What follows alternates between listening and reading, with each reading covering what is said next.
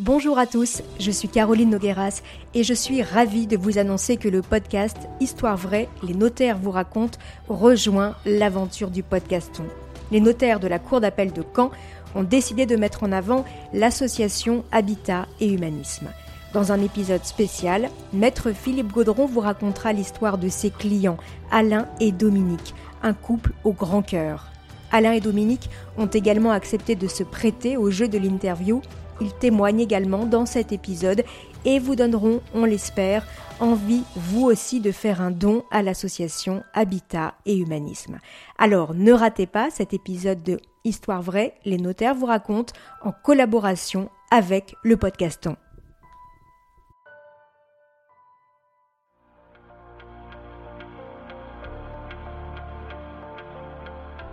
En fait, je me suis vite rendu compte euh, dans cette famille euh, qu'il y avait beaucoup d'humanité. Léa et Juliette euh, ne m'ont jamais fait de remarques sur les choix de leur père. Elles les ont acceptés.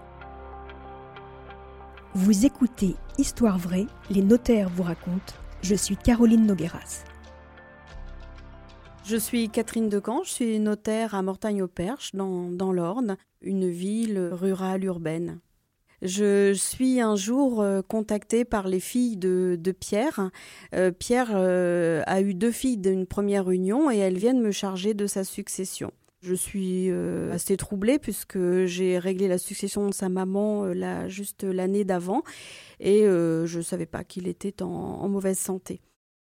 Pierre est un homme discret mais toujours fidèle et euh, je le suis avec euh, son épouse depuis une grande dizaine d'années. Je dois donc euh, régler la succession, mais avant ça, évidemment, établir la dévolution successorale.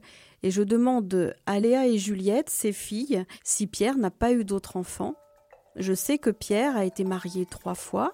Il est actuellement marié à Marine, qui est d'origine ivoirienne et qui elle-même a deux enfants en Côte d'Ivoire et il y a une dizaine d'années, Pierre était venu me voir pour évoquer l'adoption des enfants de Marine. Ces filles m'indiquent également que leur père leur en avait parlé et je leur dis qu'il va falloir euh, chercher de ce côté-là pour être sûr que Pierre n'a pas euh, terminé sa procédure d'adoption.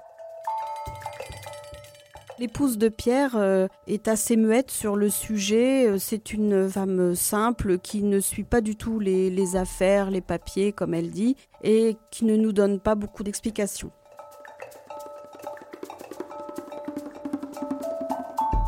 Quelques jours plus tard, Léa et Juliette, euh, les filles de Pierre, m'adressent un acte notarié d'un notaire de Côte d'Ivoire ainsi qu'un jugement d'adoption rendu par le tribunal d'Abidjan qui est le reflet, la copie conforme de notre procédure euh, française.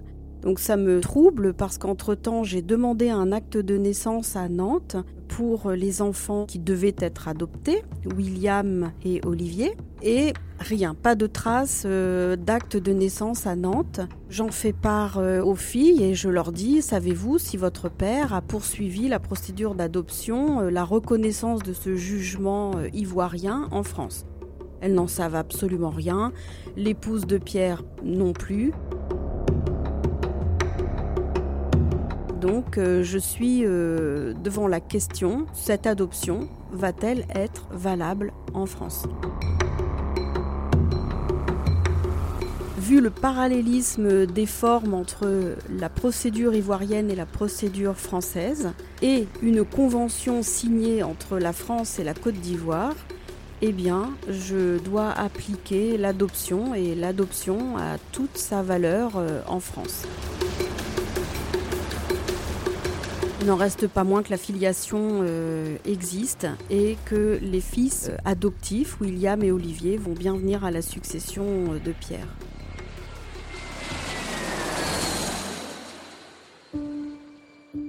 Et la surprise, contre toute attente et même contre les préjugés que j'aurais pu avoir.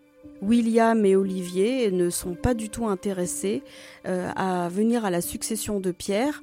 Ils ne se sentent pas légitimes. Ils disent euh, que Pierre et eux avaient évoqué leur adoption dans le cadre de leur venue en France, de manière à leur permettre euh, d'effectuer leurs études en France, mais qu'il n'est absolument pas question de recueillir quoi que ce soit du patrimoine de Pierre et ils refusent la succession.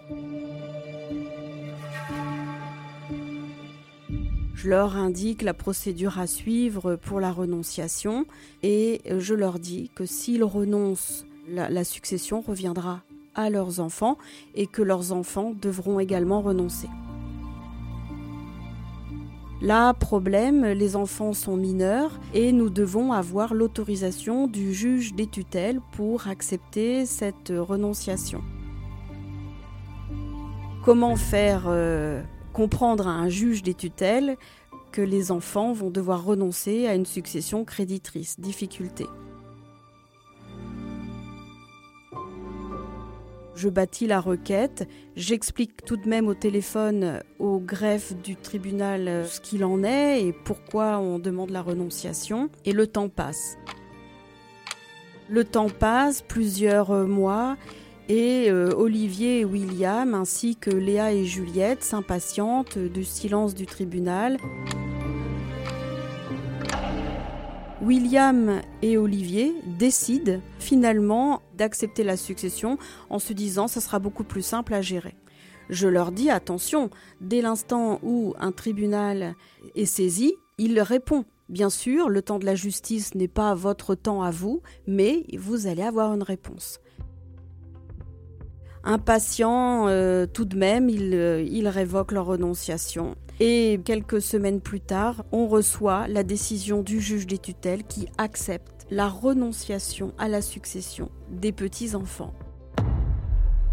Léa et Juliette euh, sont surprises que le juge des tutelles ait accepté la renonciation des petits-enfants ivoiriens, William et Olivier également. Évidemment, ça surprend tout le monde, bien que je leur ai dit qu'il fallait attendre cette, euh, cette décision, qu'on ne pouvait pas en préjuger et euh, ça remet euh, évidemment en cause euh, tout ce qu'ils avaient voulu et Olivier et William qui ont révoqué leur renonciation vont devoir venir à la succession de Pierre puisqu'une fois qu'on a révoqué sa renonciation, on ne peut plus rien faire d'autre. Ça veut dire qu'on accepte la succession. Et moi, je vais devoir régler la succession de Pierre avec Léa, Juliette, William, Olivier et Marine.